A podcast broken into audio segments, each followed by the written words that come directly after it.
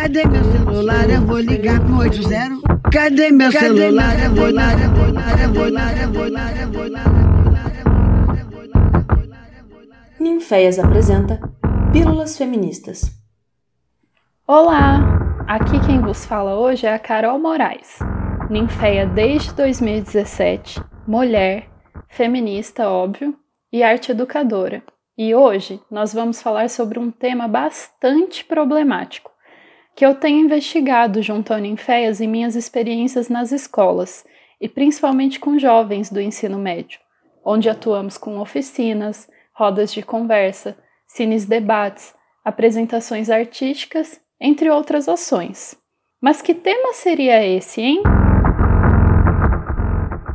Hum, masculinidade tóxica, com muita ênfase no tóxica, para que a gente já comece a entender o processo autodestrutivo e também sociodestrutivo que essa tal aí tem causado há anos em todos nós. Mas então, você já ouviu falar sobre masculinidade tóxica? Sabe o que é? Tem uma ideiazinha. Na verdade, todos nós sabemos um pouquinho sobre ela, já que desde que nascemos ouvimos frases que moldam os nossos comportamentos e principalmente se diferenciam se nascemos menina ou menino. E na verdade, essa distinção biológica que é feita pelo ultrassom enquanto ainda estamos nas barrigas de nossas mães, traz consequentemente uma distinção social, que começa a moldar as nossas vivências e se determina inicialmente entre rosa e azul, boneca e super-herói, cozinha e carrinho, aquela coisa que se você é gente, em algum momento você viveu isso, né? Quando tentava, por exemplo, escolher entre um brinquedo ou uma cor e te falaram que ela não era correspondente ao seu gênero. Chato, né? Mas mais do que chato, a masculinidade tóxica pode e na maioria dos casos é muito violenta. O fato, galera, é que em nossas vidas inteiras aprendemos padrões de comportamentos que determinam nossas ações e como a gente se porta no mundo também. Por isso, modelos de masculinidade tóxica são comuns e se expressam em frases como Menino não pode chorar. Você é homem ou o quê? Isso é coisa de mulherzinha. Mulher é o sexo frágil. Ao mesmo tempo, nós, mulheres, também somos ensinadas a nos comportarmos como submissas, frágeis, contidas, dóceis, entre outras características que constroem também a feminilidade. E a gente também escuta o tempo todo frases como: fecha a perna, menina, tem homem aqui. Mulher tem que ajudar a mãe em casa. Ou seu irmão pode sair de casa à noite, ué, ele é homem. Assim, construímos ao longo de nossas vidas as nossas identidades de gênero. E no caso da masculinidade tóxica, as características mais comuns são agressividade, temor à homossexualidade e consequente homofobia, distanciamento do que é considerado feminino, hipersexualidade, valentia, força, acúmulo de poder e dinheiro e fechamento emocional. Que é o que a gente vai falar aqui agora. Quando chegam à adolescência, fase muito difícil, né, galera? Ao invés de procurarem apoio uns nos outros, os meninos tendem a se fecharem ainda mais, não demonstram fragilidades, medos, angústias, mas sim provam suas masculinidades uns aos outros o tempo todo com a sexualidade precoce, por exemplo, o uso da força, da valentia. Fica visível, portanto, que a masculinidade tóxica produz sofrimento tanto para quem não é homem, mais quanto e naturalmente para os que são. Mas que tipo de sofrimento é esse, hein? E qual é o extremo da violência da masculinidade tóxica? Não à toa, dados do Atlas da Violência de 2019, criado pelo governo brasileiro, apontam que os que mais estão morrendo de homicídio no país são homens, entre a idade de 15 aos 19 anos, sendo eles 59,1% das vítimas.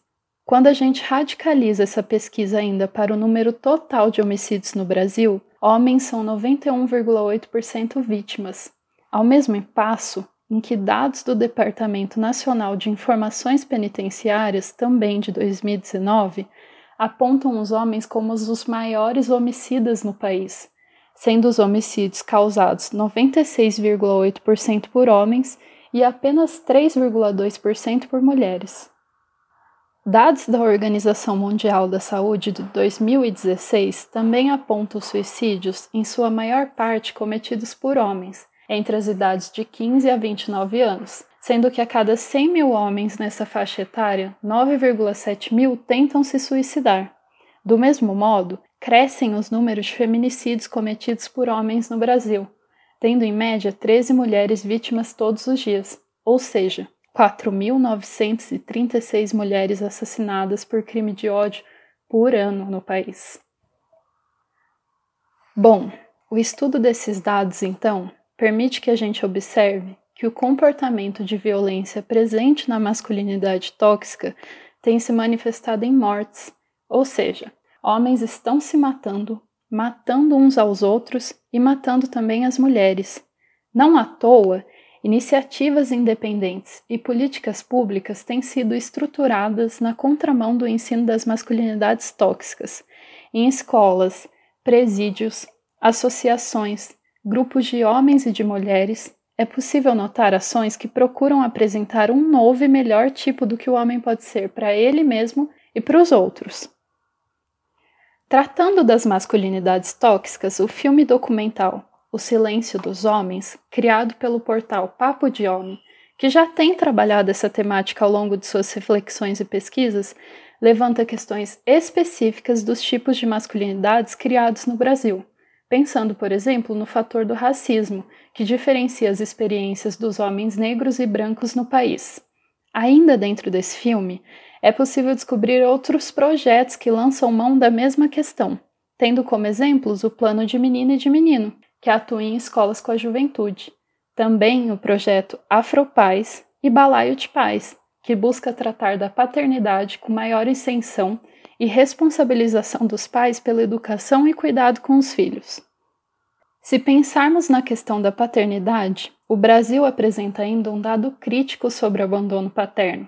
Apenas 30% das famílias são compostas pela figura do pai, ou seja, 70% das famílias no Brasil são monoparentais femininas, o que significa que no Brasil mães, tias, avós e até irmãs são quem cria e educa os filhos.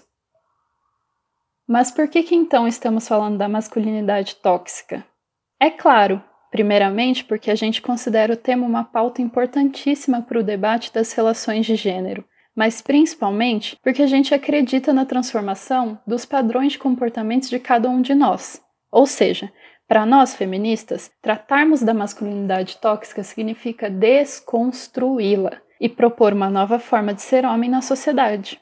Por isso mesmo que o Ninféias, procurando também alcançar as bases da nossa sociedade, se inseriu dentro do contexto escolar, em escolas públicas de Ouro Preto e seus distritos, com um projeto Ninféias, Gênero e Educação pela Igualdade, no qual trabalhamos temas como a masculinidade tóxica com estudantes de diversas séries e idades, a fim de buscarmos juntos a reflexão e um novo padrão de expressão masculina.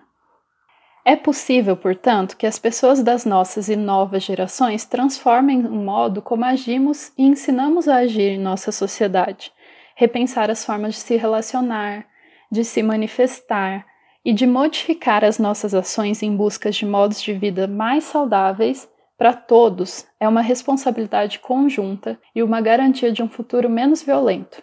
Dessa forma, é possível ser um homem que foi ensinado rigorosamente a ser o machão e mesmo assim refletir, questionar e mudar suas ações passo a passo na construção de expressões mais saudáveis, cuidadosas, responsáveis e cautelosas é nisso que acreditamos e por isso estamos aqui. Por hoje é só, mas deu pano para manga, né? Que tal pensar um pouco sobre o assunto e conversar com os amigos? A família? Os homens, afinal. Sempre há tempo de transgredir. Que tal começar agora? Você vem comigo?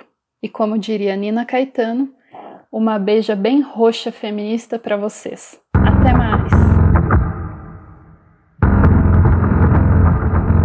Essa foi mais uma produção do Ninféias, Núcleo de Investigações Feministas, com o apoio da Pró-Reitoria de Extensão da Universidade Federal de Ouro